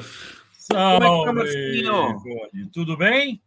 Tudo bom? Tudo, Tudo bom? Que bom que você veio aqui hoje. Estamos aguardando a Helenira Vilela, que vai chegar para conversar também sobre isso conosco. Você falou você com tá ela? Bem, né? Marcelo? Oi? Você mandou o link para ela? Você falou com ela? Com a Helenira? Mandei? Será que eu não mandei? Não sei, não sei. Eu acho que eu mandei. eu vou mandar Eu não novo. mandei, eu não mandei. Eu mandei, eu mandei. É, é, ela, ela já deve estar chegando aqui. Marcelo está aí mais uma vez, né? Com... Semana que vem nós vamos falar muito. Eu vou para Brasília novamente. Você vai querer que eu fique entrando de lá para te dizer o que rola lá. Você vai para Brasília quando? Eu acho que eu estou esperando a passagem. Eu acho que eu vou dia 3 à tarde para cobrir o final da CPMI. Com a ajuda da comunidade, né? A comunidade está pingando lá no meu Pix para eu poder comer meu pão com mortadela e não ficar dormindo debaixo da marquise. Já, já mandou lavar o terno? Já, pra, pra... Já, o terno está sempre lavado. Desde a última viagem eu já trago, lavo, fica pronto para a próxima. Você vai pegar uma semana em Brasília? Você vai pegar, aliás, acho que mais de uma semana, duas, né? Vou Quanto ficar três você... semanas. Ela vou ficar três até o dia 20. Porque o dia 17 é a previsão de encerrar a CPMI. Perfeito. com o relatório da Elisiane. Da Elisiane. Nós conversamos hoje longamente, era para ser meia hora. Falamos por uma hora com a Soraya Tronic, no Bom Dia. E ela, por exemplo, acha que a Elisiane, e, e ela acredita que isso vai acontecer, vai ter que indiciar os militares. Não há como, dessa vez, passar pano no que os militares fizeram. Agora, o indiciamento que a CPI apontar é, é, vai ser seguido ou não, né? A PGR tem que entrar aí, né? Pois é, tem que passar para a PGR e a PGR vai ter que se manifestar. A CPI apura e não tem o poder de denunciar, mas ela manda para a PGR. Lembrando que a PGR já está acompanhando isso através dos inquéritos que estão em tramitação lá com o ministro Alexandre de Moraes. Na verdade, o Aras nunca gostou muito desses inquéritos. Um ou outro ele acompanhou. Mas, felizmente, acabou hoje o mandato Aras. Aquele que eu considero que foi tão ou pior que o engavetador Mor, que era o brindeiro da época do Fernando Henrique Cardoso. Há quem alogie ele porque ele acabou com a Lava Jato, porque freou a Lava Jato. Eu acho que ele não cumpriu o papel dele. É... Então, a PGR também já está acompanhando isso lá pelos inquéritos. Mas a CPMI traz a público o relatório e encaminha é, acho que vai iniciar os militares. Ela acredita que o Augusto Heleno, ontem, deu as digitais já para ser iniciado. O cara mentiu descaradamente, tentou esvaziar o poder do Mauro Cid para fazer desacreditar que o Mauro Cid, na denúncia que o Mauro Cid fez. Então, o é, Augusto é, Heleno. Você achou, você também achou que a situação do Heleno ficou insu, é, impossível ontem? É, é insustentável. Não consegue sustentar. Ele não consegue sustentar. Vai sustentar como? Que ele fez um monte de mentira, tá? Pregou muita mentira lá. Então, não tem muito como segurar. É, a Helenira está chegando aqui. Deixa eu colocar a Helenira na tela. É porque Pera é muito aí, mais agradável vê-la Agora a nossa tela vai ficar Vai ficar bonita. agradável, claro. É, isso é fundamental. Tudo bom, Helene? Como diria Vinícius de Moraes, né? Isso é fundamental. Esses dois barbados aqui assustando todo mundo, esses dois barbados assustando todo mundo.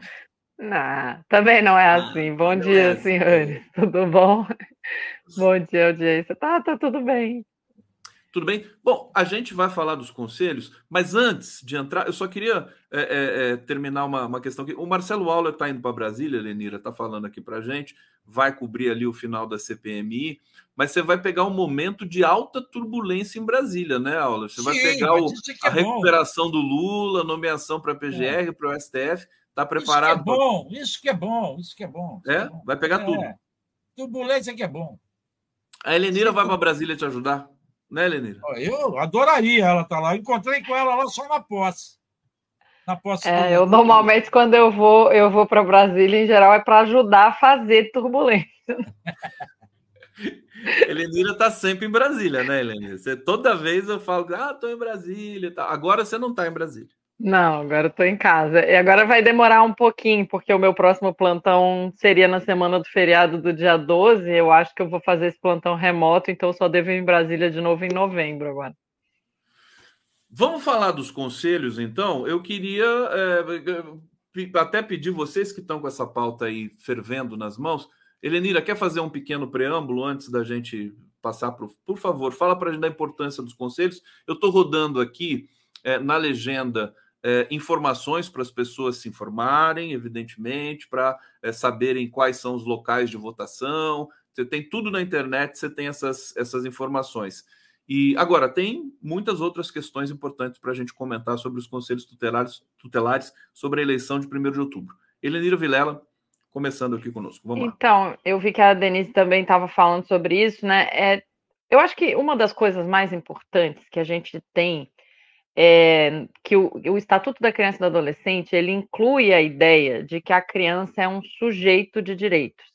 E aí, quando a gente está nesse mundo atual em que a coisa da família e de a família ser a única responsável por decidir sobre o que a criança tem acesso, que amizades ela pode ter, que conhecimentos ela pode acessar, na verdade, é uma visão de, de criança como objeto, é uma criança que é uma propriedade da família. E essa visão ela é ilegal no Brasil há bastante tempo. Eu trabalhei um tempo quando a gente discutia a questão da educação infantil, por exemplo. Mesmo no movimento de esquerda, a gente tem uma visão sobre criança é, de criança é, que a educação infantil seria um serviço aos pais é uma coisa assim, assistência social. Ah, o pai e a mãe precisam trabalhar, a família precisa trabalhar, então tem que ter onde deixar a criança e a obrigação da, da educação infantil seja fosse promover o cuidado, ou seja, manter a criança viva e feliz para devolver para os pais ao final. Mas essa é uma visão muito atrasada de educação infantil. Ah, só abrir um parênteses, é que quase todo mundo, é, a maior parte das pessoas não deve saber. Eu fiz mestrado em educação e infância, porque eu sou essa pessoa meio doida que faz graduação em matemática, mestrado em educação e infância, começa um doutorado em engenharia mecânica, eu não bato muito bem. Então, mas. Essa, pra... essa vida da Helenira precisa ser contada. Não Já é à toa que o sobrenome da Helenira é na luta. Não é. é. Eu já falei para ela que essa vida dela então, ser contada. O, o, mas depois vamos continuar. a gente chega lá, a gente chega lá, Marcelo. Mas aí, é, então, assim, é, então essa visão de criança como objeto e também como uma criança que só vai ser sujeito quando deixar de ser criança, ou seja, só vai ser sujeito quando virar adulto, essa é uma visão ultrapassada, é uma visão ilegal ela é uma, é uma visão, visão criminosa. Criminosa. Criminosa. Nesse momento, criminosa. Então, a gente, na educação infantil, por exemplo, hoje a gente entende que a educação infantil é o direito da criança. E exatamente para ela não ser propriedade da família, ou seja, para ela ter as suas capacidades, inclusive de proteção, e muita gente acha estranho, mas desde a mais tenra idade as crianças têm que ter direito à participação. E olha que eu sou uma das mães que mais entende que adulto tem que coordenar a vida da criança. Agora, coordenar não significa tornar ela um objeto que você trata do jeito que você quiser. Não pode ser proprietário. Eu conheço, Exatamente, maioria, não é. Na, na, maioria, não sei, essa, essa estatística talvez precise ser mais bem elaborada, não sei se a Elenira tem esse acesso, Mas uh, pai e mãe entendem que são donos da criança, né? Dá muito problema nas escolas. Ah, o que, esse professor está ensinando para o meu filho? É como se o filho fosse propriedade deles. Exatamente. Desculpa me manifestar, vou pedir para a Helena concluir e depois passar para o Aldo. Vai lá. E aí, então, a, qual é a importância do Conselho Tutelar? A, a, o Conselho Tutelar é um órgão de proteção popular dos direitos da criança e do exercício desses direitos, exatamente porque a família não é suficiente para garantir esses direitos. E o judiciário, as estruturas de assistência, elas tinham um certo nível de engessamento para poder garantir esse direito às crianças. E aí, é, o conselho. Só que o que, que acontece? Como tudo que é eleito, numa democracia burguesa, pode sofrer pressão dos poderes instituídos. E os poderes instituídos socialmente, infelizmente, não são só o poder do povo. A gente tem poder econômico, poder midiático, poder religioso.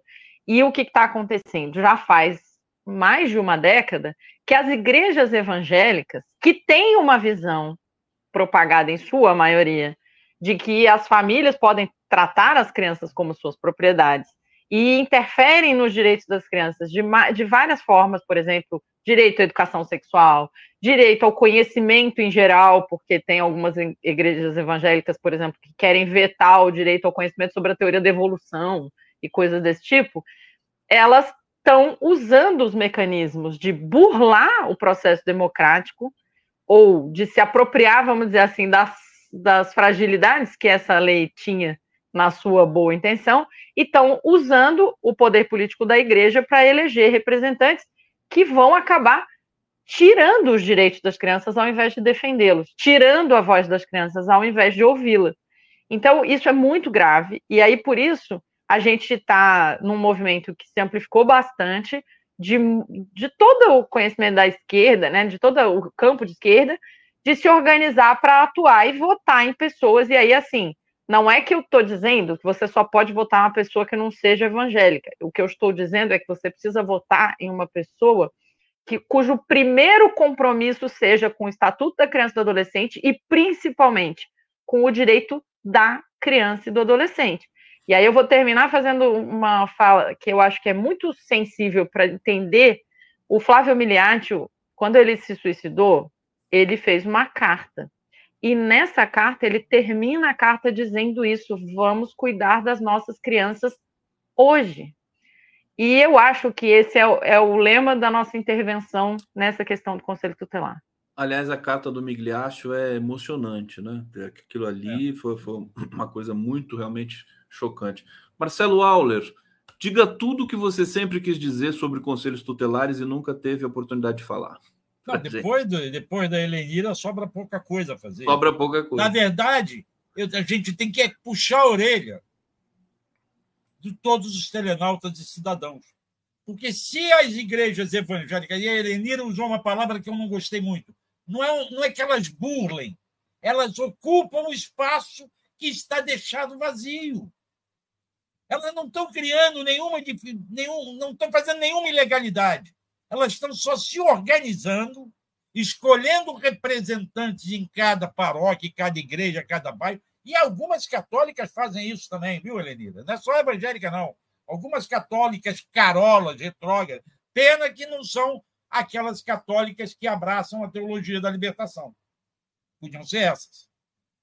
Então, na verdade, as igrejas ocupam um espaço que está aberto e colocam ali seus representantes, porque o Conde, se eu não estou enganado, em alguns municípios o salário de um conselheiro é de 4 mil reais.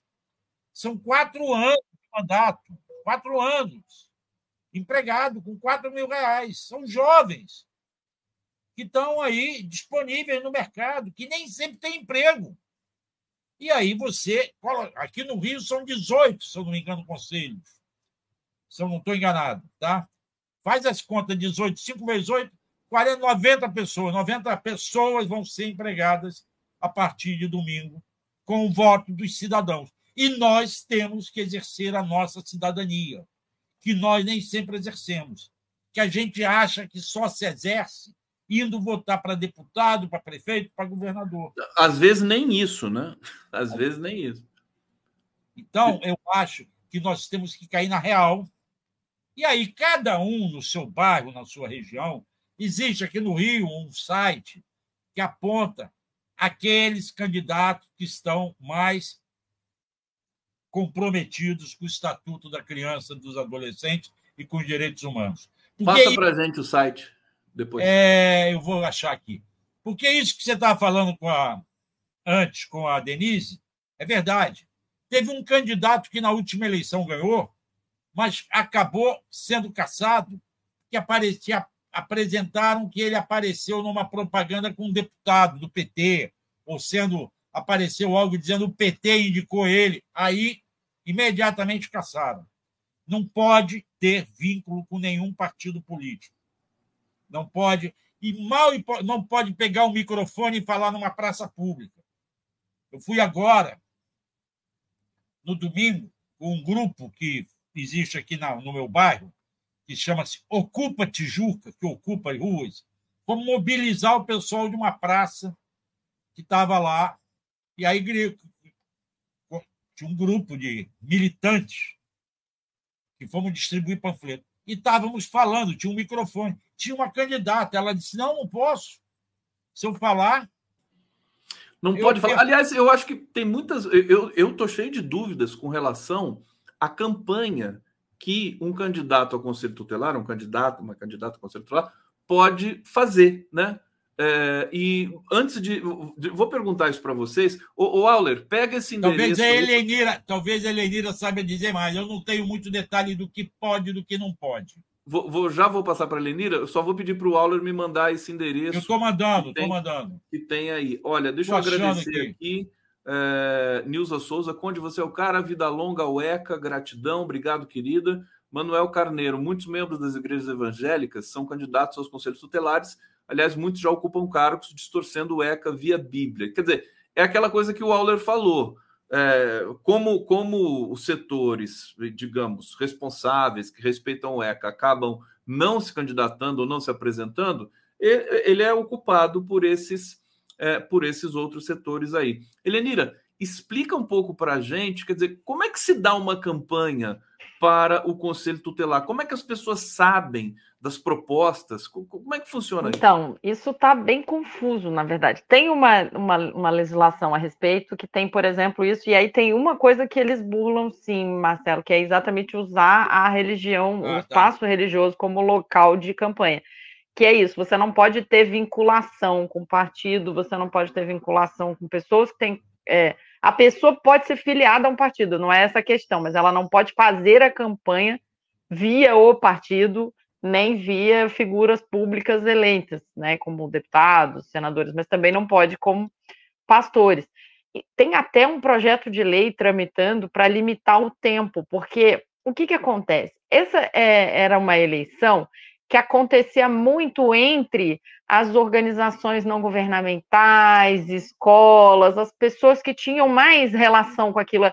E no fim, pouca gente votava, né? Só que aí nessa parte que eu concordo com o Auler, há muita, há muita, é, quando alguém se percebeu, né, de que isso era um poder e uma oportunidade, e aí começou a ter uma atuação mais organizada, e agora você tem, por exemplo, uma, um projeto de lei tramitando no Congresso para que a campanha seja limitada a um ano, é, a um mês, desculpa, a 30 dias, porque senão fica uma coisa de que você pode ficar, né, não tem uma limitação. Então, ela não é pouco limitada. Eu não conheço todos os detalhes, mas eu sei que você tem é, várias, várias travas para que a pessoa se manifeste. A ideia é que a candidatura seja uma coisa individual, então que a pessoa esteja se propondo, por isso ela não é organizada via partidos, e aí por isso também não pode ser organizada via igrejas ou via, né? É, um, é o nome da pessoa Agora, se desculpa, propondo desculpa atuar. só te interromper, fazer uma pergunta importante e até dar um toque aqui que o site que o, o Auler falou está aqui na tela para vocês, também coloquei no bate-papo, é a eleição do ano, tudo junto, a Eleicão, né? Eleicão, não tem cedilha, né? a Eleical do ano.org. É... Nossa, até esqueci o que eu te perguntar. Mas, por exemplo, ligação, não pode ter ligação com partido. Com igreja pode? É, então, não. É, na verdade, você não pode ter poder econômico, você não pode ter uma empresa financiando, tem que ser uma coisa quase franciscana, assim, né? Só que, como isso não está exatamente regulamentado, né? as pessoas vão se aproveitando é, dessa, dessa falta de regulamentação. Porque, como eu disse, antes isso não era visto como um poder, era visto como um trabalho. E um trabalho que é muito difícil, né? O Brasil é um dos lugares onde as crianças é, sofrem um, um, nível muito alto de violência das mais variadas. A gente está falando de criança, é, trabalho infantil, a gente está falando de exploração sexual, a gente está falando de violência sexual, de violência psicológica, de abandono intelectual, tudo isso é fiscalizado pelas pessoas do ECA. Então, é um trabalho muito penoso. Tem, inclusive, um seriado que, se eu não me engano, chama Conselho Tutelar, é, que é um seriado que passava na Netflix, que é muito bom e muito triste, porque aí você percebe é, essas pessoas também não têm as melhores condições de trabalho, né? Falta muita estrutura para os conselhos tutelares.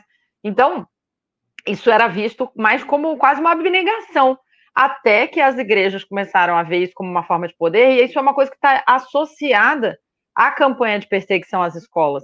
Por quê? Porque a escola costumava ser o lugar onde as, as aliás, costumava, não costuma, continua sendo o lugar onde a maior parte das violências que as crianças sofrem são detectadas. Né? E a escola é um, é um dos entes que mais aciona. Continua sendo a, Continua a casa sendo. da criança, né? onde ela é, mora. É, exatamente. É, o lugar da violência, infelizmente, na maior parte das vezes, é a casa.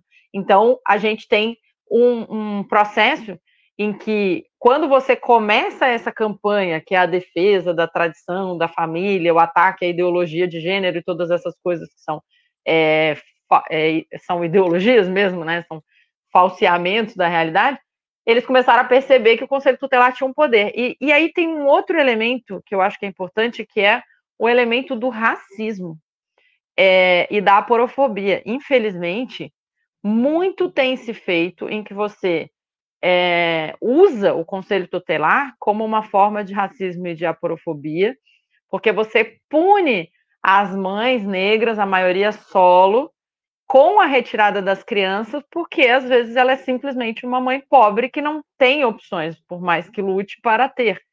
Então, isso é, é, também uma questão de enfrentar o racismo estrutural, de enfrentar a misoginia, de enfrentar a porofobia, não diretamente, mas é quando você defende o direito das crianças.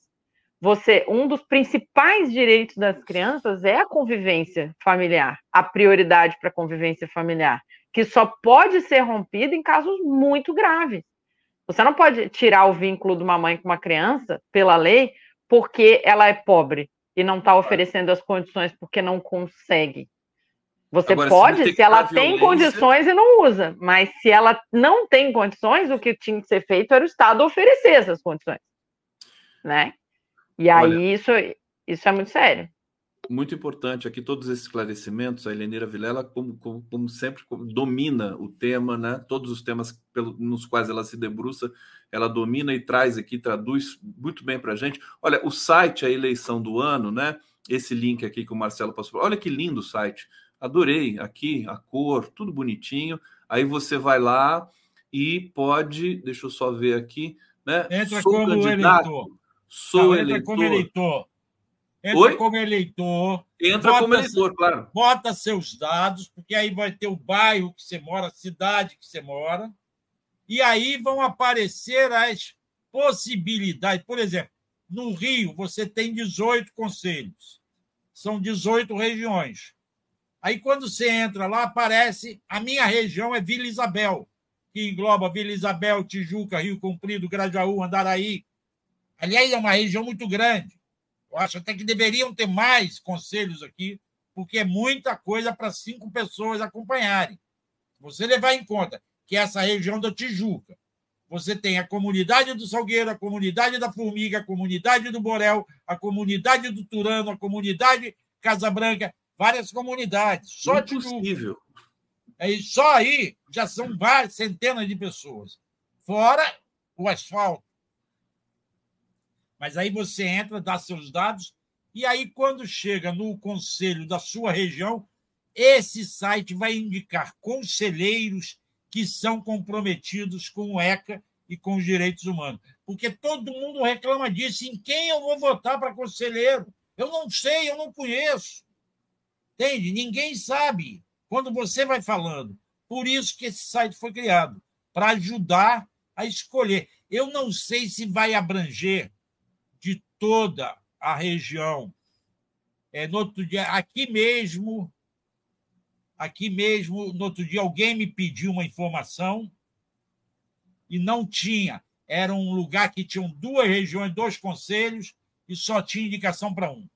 Pode não ter para todos as, os conselhos. É porque depende das pessoas se é. cadastrarem. É. As candidatas e os candidatos precisam entrar como candidatos e se cadastrarem é, e aí responder algumas perguntas que demonstrem que elas têm compromisso, como você disse, com ECA, com os direitos humanos. E aí é que, então, por exemplo, em Florianópolis não tinha nenhum candidato de Florianópolis cadastrado. Eu procurei também.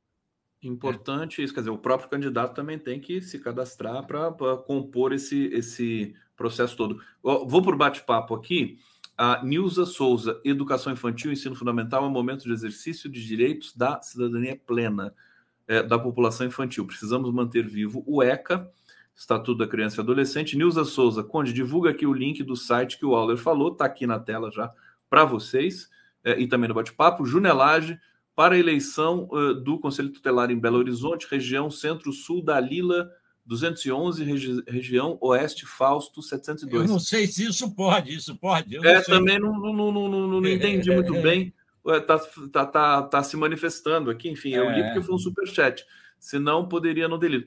Giana Soares, Conde, o Tardelli falou que a ideia do Conselho Tutelar é péssima, ele é contra a existência, a experiência dele de promotor mostrou problemas. Eu só trouxe essa mensagem, Tardelli está aqui com a gente toda é, terça-feira, e é, nem, nem sei, nunca conversei com ele sobre o Conselho Tutelar, mas assim, existe pessoas que são contra o Conselho Tutelar? É, pergunto para a Elenir e para o Auler. Eu não conheço. Rapidamente. Se conhece. Eu não conheço. Elenira. É que a questão é uma, é uma dúvida da história da profissionalização, né? Se, se quem deveria atuar nessa área é somente pessoa profissionalizada ou se você teria direito a. Porque o conselho, como eu disse, ele é popular a pessoa ela não precisa necessariamente ter uma formação específica em assistência social, em pedagogia, em alguma coisa. Ela recebe uma formação é, quando, quando assume, né? Mas ela não tem uma necessariamente. Isso é sempre a dúvida da democracia, né? Tem gente que acha que só quem é profissionalizado que vai dar conta, mas se fosse assim, a gente não ia querer o Lula presidente, por exemplo. O que a gente tinha de experiência é, antes é que existe muita gente que é profissionalizada e que também distorce, também desrespeita os direitos e também usa o poder econômico, enfim. É, agora, o que a gente tem certeza é que é preciso ter uma mobilização social, é importante eleger pessoas que, além de é, que elas realmente é, militem nesse lugar, né, no lugar de defesa dos direitos das crianças. E, e, mas como tudo que é na democracia, corremos riscos, é claro, né? Que é o que está acontecendo. Mas eu particularmente acho que essa é uma essa é uma é uma estrutura bastante adequada. O que a gente tem que fazer é uma coisa que está prevista na Constituição. Na Constituição diz que o cuidado e a proteção das crianças é uma obrigação do Estado, da família e de todos. Você não pode ver uma criança pela, pela Constituição brasileira em alguma situação de vulnerabilidade e não agir. Então, é importante que você tenha o Conselho Tutelar como sendo um espaço de atuação popular na defesa dos direitos das crianças. Mas talvez a gente possa pensar em formas de regulamentar algumas questões, que eu não acho que é exigir, por exemplo, uma formação acadêmica. Eu acho que não seria claro, claro. essa solução. Isso não, né? Isso seria também contra Uh, Auler, para terminar. Não, para terminar, porque eu acho, eu estou me lembrando aqui, eu tenho um colega até de adolescência que virou pedagogo, professor da UERJ. Ele formou entre os universitários pessoas para participarem dos conselhos. O que você pode criar é talvez cursos para essas pessoas. Agora, quem vai dar esses cursos? Você tem que ter uma seleção, porque se for é, a, impressão que eu tenho, a, impressão que eu tenho é que está meio solto, né? Essa coisa do conselho é. tutelar ainda no Brasil precisa ser aprimorado, precisa ser reforçado, consolidado e por isso que eu vou, inclusive, passar aqui mais uma vez a mensagem do ministro de Direitos Humanos para a gente fazer a transição aqui. Queridos, quero agradecer demais. Elenira, uma última, não quer dar um último recado aqui para o nosso povo? Não, é o principal é esse que a gente está reforçando tanto, né? Dia primeiro é dia de compromisso com as crianças do Brasil, então todo mundo tem que ir votar. É simples de votar, votar, você tem que levar um documento com foto, de preferência o seu título de eleitor. Lembre-se que você provavelmente não vai votar no mesmo local de votação que você votaria naturalmente é, nas eleições gerais, porque eles concentram a votação em determinados lugares é, em geral, um local de votação por zona eleitoral. Então, no caso de Florianópolis, a gente tem três, é, tem quatro zonas eleitorais, vai ter quatro locais de votação. É, eu aqui de Florianópolis eu sei, é no Almirante Carvalhal para quem vota no continente, no Instituto Estadual de Educação para quem vota no centro da cidade, é, no, no, no Oscar Conceição para quem vota no sul, e o do norte eu vou esquecer, mas é a Escola Jovem do Norte. Ah, então, você esqueceu. Aí você, você, então todo mundo, por exemplo, que vota no norte da ilha, vai votar na Escola Jovem, não vai votar nas suas escolas, é a Escola Jovem da, da Vargem Grande. Então, então, né, é concentrado. Então você não precisa muito procurar, você tem que ver onde que ficaram, qual é o, o centro polo para você ir votar. E, e aparecer com um, saiba em quem, né? E aparecer com um documento com foto aqui, aqui no Rio, na Tijuca, houve uma situação que estão reclamando que trocaram postos de locais de votação, principalmente para o pessoal da comunidade do Salgueiro, colocando-os para votar numa escola a seis quilômetros de distância.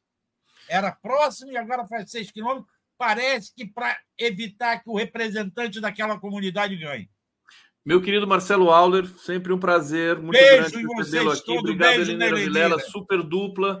É, e vamos beijo, ouvir mais uma vez aqui o chamamento do ministro dos Direitos Humanos. Olá, pessoal. Eu quero agradecer a cada um de vocês que trabalha incansavelmente para garantir que crianças e adolescentes tenham todos os seus direitos apreciados. Os conselhos tutelares têm um papel primordial nessa missão. Por isso, eu considero que é muito importante todos e todas estejam engajados e engajadas na mobilização dos seus pares para que possam participar desse momento fundamental para a nossa democracia. O Ministério dos Direitos Humanos e da Cidadania é a representação político-institucional do compromisso do governo federal com a participação social. E é exatamente por isso que eu quero reverenciar a cada um e a cada uma que acredita nesse compromisso. Eu considero que não é possível reconstruir um país sem a ajuda do seu povo. Por isso, engaje a sua comunidade, participe intensamente desse processo que vai garantir a proteção da infância e da adolescência no nosso país. Uma boa sorte a todas as pessoas.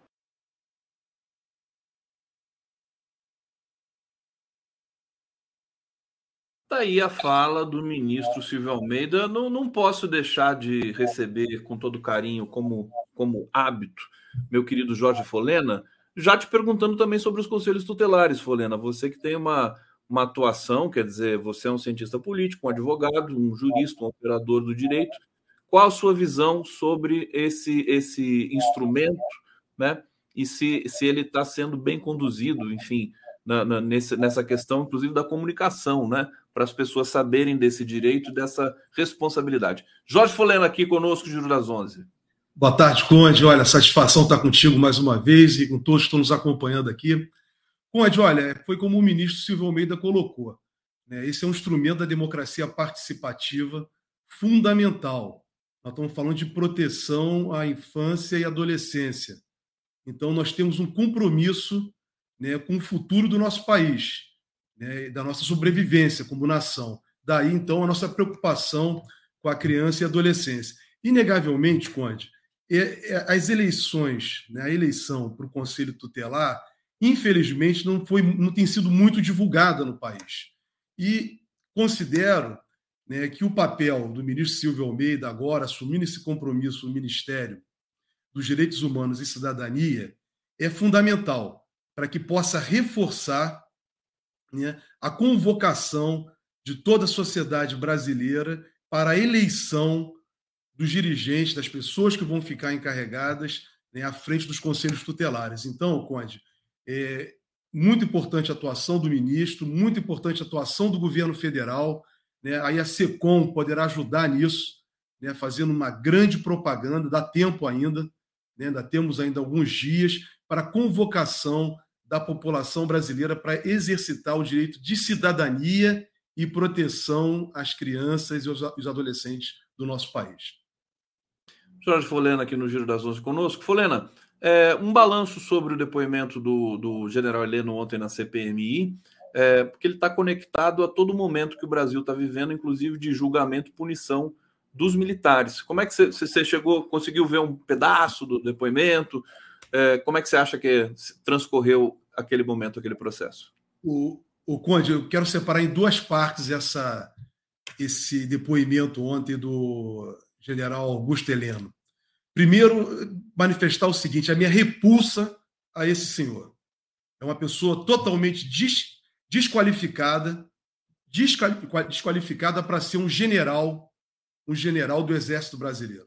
Considero que ele é indigno para o exercício da função dele, porque o que ele manifestou ontem na CPI, né, com palavras de baixo calão, de respeito né, aos deputados, de respeito à, à relatora, né? Então, é um comportamento reprovável para uma pessoa que é uma, deveria ser considerada uma autoridade, mas ele retira retira dele essa qualificação né, que a sociedade concedeu a ele como general de quatro estrelas. Então, ele não ontem, né, ficou muito claro, né, se demonstrou um homem incapacitado, incapacitado para ser chamado de general porque ele não poderia jamais se dirigir com palavras de baixo calão, como ele fez para a relatora.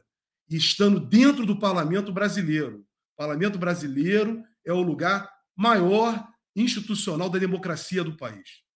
Ali estão os representantes do povo e os representantes do, dos estados brasileiros, deputados e senadores.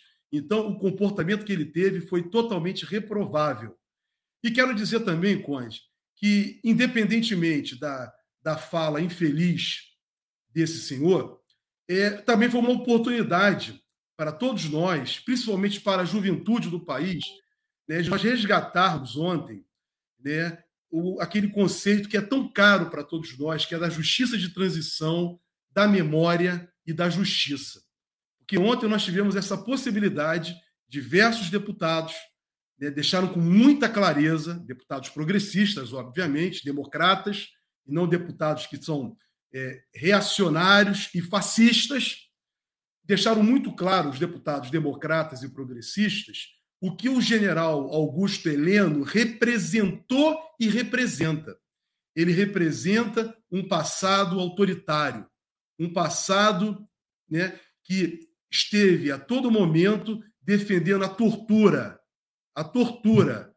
Então nós não estamos de... isso serviu né, para mostrar para a juventude do país e para a sociedade como um todo todos os males provocados pela última ditadura militar no Brasil, na qual as Forças Armadas estiveram à frente desse processo. Mas não foram apenas os militares, civis também participaram, empresários, né, religiosos, né, servidores públicos aderiram àquilo que foi uma tragédia constitucional o rompimento com a ordem constitucional de 1946 e a cassação né, do presidente João Goulart.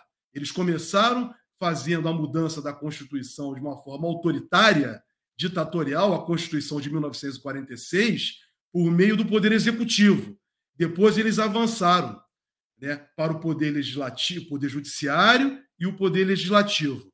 Então, foi uma ditadura que vai chegar ao seu ápice, seu ápice exatamente com o ato institucional número 5, número 5 de 13 de dezembro de 1968, no qual aí nesse momento se ampliou, ampliou todo o ato ditatorial, toda a perseguição, torturas, né, eh, desaparecimentos, violências praticadas no país. Então, o general Augusto Heleno, ficou muito claro isso ontem, ele é o representante, juntamente com o ex-presidente da República, são os dois maiores representantes de tudo de mal que aconteceu no país né, por, pela ditadura militar. Então, Conde, nessa parte, eu considero que o depoimento dele né, foi importante para a história do país, porque nos possibilitou agora estarmos aqui dialogando isso.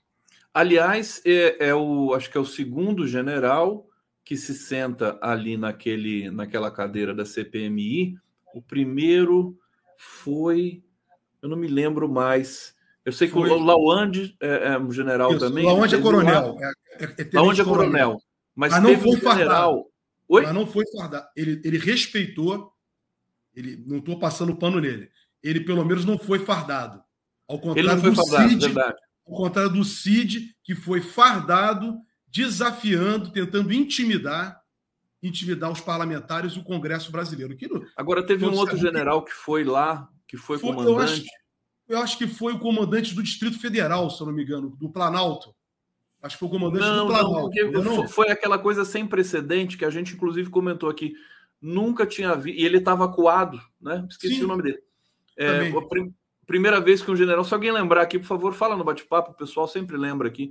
É, a primeira vez que um general né, da ativa senta numa cadeira né, e é, é interrogado por civis, por políticos, deputados, senadores, civis Quer dizer, uma coisa sem precedentes e foi aquilo foi um momento realmente histórico. Agora o, o Heleno é o segundo, né? A, a, participar. Acho que o Heleno já tinha ido na CPMI. Já tinha do, ido com a Covid. É que agora não, ele, eles é que estão sendo investigados mesmo, de fato. Né? Nessa CPI, ele foi no início, de uma forma debochada, desafiando os deputados, logo na abertura da CPI. Sim. Ele lá esteve, eu acompanhei isso. Ele, ele era completo, foi é, debochado, né? então é, é desrespeitoso. Mas ontem, ele, ao contrário da primeira vez em que ele se sentiu todo poderoso, ontem ele já foi com medo. Porque primeiro ele não queria comparecer. Foi a justiça ao Supremo Tribunal Federal entrar com habeas corpus para não comparecer. Conseguiu uma liminar, ele tem, teve que comparecer, mas que o garantiu o silêncio para não se incriminar. E toda vez em que ele falava manifestava que ele não ia falar, é porque, de fato, ele sabia que ele estava né, diante de uma situação delituosa. Por não, isso assim... que ele não quis produzir prova contra si. Então, isso é muito importante para a memória do país. Sim. Que nós não tivemos uma justiça de transição.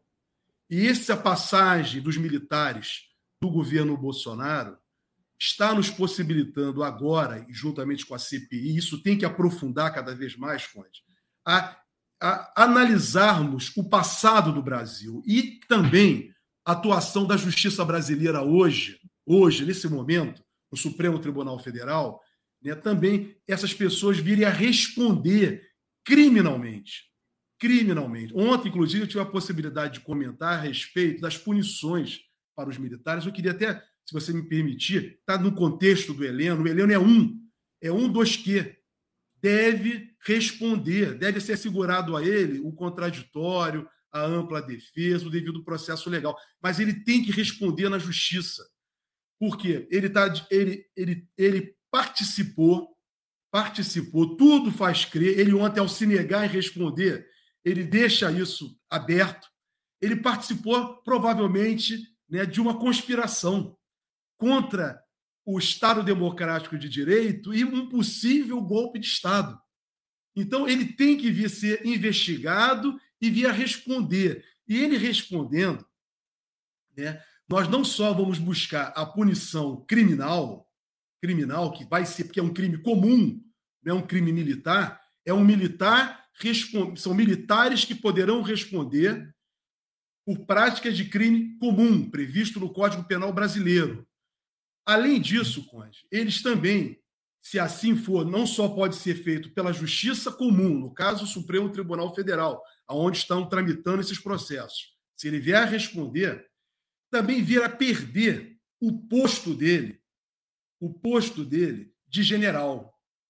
De general. Se tiver uma condenação superior a quatro anos, ele já pode poderá vir a perder no próprio no próprio, na própria condenação, se isso no futuro vier a acontecer por parte da justiça e se ele vier a ser né, é, processado e vier a ser responsabilizado. Isso é importante, porque são duas situações diferentes. Uma é a responsabilização criminal e a outra é a perda do posto, da patente, do reconhecimento dele de ser chamado de general de general. É, o, o, problema só é o seguinte, viu, Folena? Porque quando um general perde o posto ou um militar perde o seu, o, a sua patente, ele é dado como morto e a, a família continua recebendo pensão da. Ótimo. Não é? Ótima questão que você colocou e está me possibilitando a falar o que ontem eu não consegui, não deu, não deu tempo. E aqui nós vamos poder falar. Que exatamente essa é a lei, uma lei de 1960, que trata exatamente das pensões, das aposentadorias e pensões dos militares. Tá? Se eu não me engano, no artigo 20 dessa, dessa lei. Ocorre o seguinte, Conde, essa lei é uma lei anterior à atual Constituição brasileira.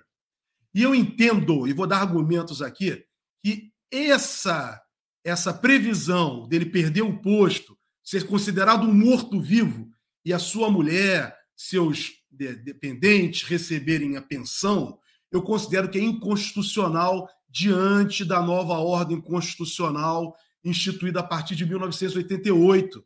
Quero lembrar, Conde, que governadores e prefeitos de cidades que tinham pensões, é, remunerações em razão do exercício do cargo, perderam esse direito diante da nova Constituição, porque isso atenta contra o princípio republicano. E nesse caso, Conde, eu diria mais. Diria mais. Veja só a situação que nós estamos. O governo do Bolsonaro foi o governo que apresentou uma reforma previdenciária. E nessa reforma previdenciária, vejam, senhores, né, as pensionistas, hoje quem for pensionista, mulheres e homens, vão receber apenas, Conde, mesmo seu companheiro ou companheira contribuindo integralmente para que eles pudessem receber na integralidade a pensão, hoje só recebem 50%. Então, não é razoável, isso tudo está em desacordo com a atual ordem constitucional. Então, isso é inconcebível. Está mais do que na hora Deixa eu só te perguntar, como, como que colocar ordem nisso? Tem que entrar com uma ação de inconstitucionalidade? Uma ação direta de inconstitucionalidade. Os no autores, STF. No STF, exatamente, para pedir. Não exatamente não seria uma ação direta de inconstitucionalidade. Tecnicamente, né, seria uma arguição de preceito constitucional, porque nós estamos diante, Conde, de uma norma que não que ela, ela foi revogada pela Constituição de 1988. Ou seja, ela não foi recepcionada. Então, o Supremo Tribunal Federal vai ter que considerar que esta norma ela não é compatível com a Constituição e que ela teria sido revogada a partir do momento que a nova ordem constitucional brasileira, em 5 de outubro de 1988, já que falaram tanto de marco temporal, né, queriam falar de marco temporal para os povos Aliás, indígenas, nós nem celebramos isso. É, é, então, é aí sim. Então, eu entendo dessa maneira, Conde. Eu entendo que essa norma é uma norma que não foi recepcionada. Então, isso nós temos que ampliar esse debate, exigir das, das partes legitimadas a propor ações né, dessa natureza, ações diretas de constitucionalidade, arguição de preceito constitucional, partidos políticos, né, é, confederações, é, o Ministério Público, o Procurador-Geral da República, é, o Presidente da República, as mesas da Câmara e do Senado, as pessoas legitimadas, a ordem dos advogados do Brasil, que são legitimados a propor esse tipo de demanda, arguir e questionar né, a, a recepção ou não dessa norma e colocarmos exatamente, Conde, o que o Heleno falava tanto, de moralidade. Nós somos, nós somos, a esquerda, vocês é que são imorais. Imoral é isso. É o camarada perder o posto dele, né, e ser considerado um morto-vivo, ao caso do Cid, né, e a sua família receber. É uma proteção de corpo que não tem para ninguém. Por que vai ter para eles? Só atenta, inclusive, com o princípio da igualdade. Jorge Folena, é sempre um prazer conversar com o Folena, mas hoje, especialmente, está demais. Folena dando uma aula aqui importante para todos nós. Olha, o Marcelo Auler está me alertando aqui no WhatsApp. Obrigado, Auler ele está dizendo sobre os generais que, de, de, que estiveram nas CPIs, né? General Dutra, comandante militar do Planalto, General G. Dias, né? Gonçalves Dias, é, Heleno foi na CPI da Câmara Legislativa do DF também, e o Dutra esteve na CPI do CLDF. É, não lembro desse, desse, dessa sigla, assim como o general Gonçalves Dias. Mas, é, de fato, eu, a minha lembrança é que a do Dutra teve um, teve um sabor especial de restauração, digamos assim, é, me lembrou muito assim, pô, finalmente o Brasil está virando a página da ditadura militar, né? Colocando os militares na função deles e na posição é, que, a, que está reservada a eles, não como poder moderador e, é, que interfere no, no, processo democrático. Antes só de passar para você, é, eu queria é, dar uma, uma, informação aqui. Desculpa, agora até, até me perdi aqui. Fala, meu querido Foleno, o que, que você ia falar? O que eu quero falar é o seguinte, Congel, se me permite, não, você falou é, virar a página da ditadura, não. Nós temos que prosseguir nisso exatamente para. Eu entendi, você não está passando pano, eu entendi. Só para é. deixar forçar o que você está dizendo, o que nós temos que fazer, Conde, é exigir a responsabilização dessas Sim. pessoas. O Bolsonaro é o maior e o Heleno são os dois maiores representantes, tem mais, mas são os dois maiores representantes de tudo de ruim que teve na última ditadura. Então, Conde, nós não podemos deixar que isso passe em branco, como até então tem acontecido no país. Então, eles têm que ser responsabilizados.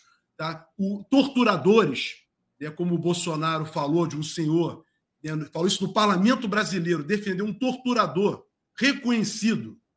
Reconhecido, esse torturador ainda, ainda faz parte das Forças Armadas brasileiras, faz parte do Exército, não pode fazer mais. Família do Ustra recebe pensão, né? Exatamente, mas não é o fato da família só receber, Conde. É o fato que ele é considerado como integrante do corpo da força. Entendeu? Então, isso não pode acontecer mais. É ruim. Aí eu quero dizer, Conde, não é uma visão revanchista, ao contrário. Isso é ruim, inclusive, para as forças, para claro. as Forças Armadas. Porque é, o, os militares de hoje nada tem a ver, Conde, a atual geração de militares brasileiros, nada tem a ver com os erros do passado. E eles não podem ficar defendendo o que teve de errado nesse país. Então, até para que a nova geração de militares, de generais, né, de oficiais, de praças que hoje estão nas forças, não carreguem na vida deles esse peso de um passado não resolvido da história do Brasil. Esse é o nosso passado não resolvido. Parte desse passado não resolvido. Então, que os militares de todos os males da última ditadura ainda se fazem presentes como fantasmas que ficam vagando, como vimos ontem na CPI da Covid. Ontem ali tinha um, um fantasma. Um fantasma que queria ameaçar, achando que ele, pela truculência, iria fazer prevalecer a vontade dele. No final, Conde, ele teve que se calar.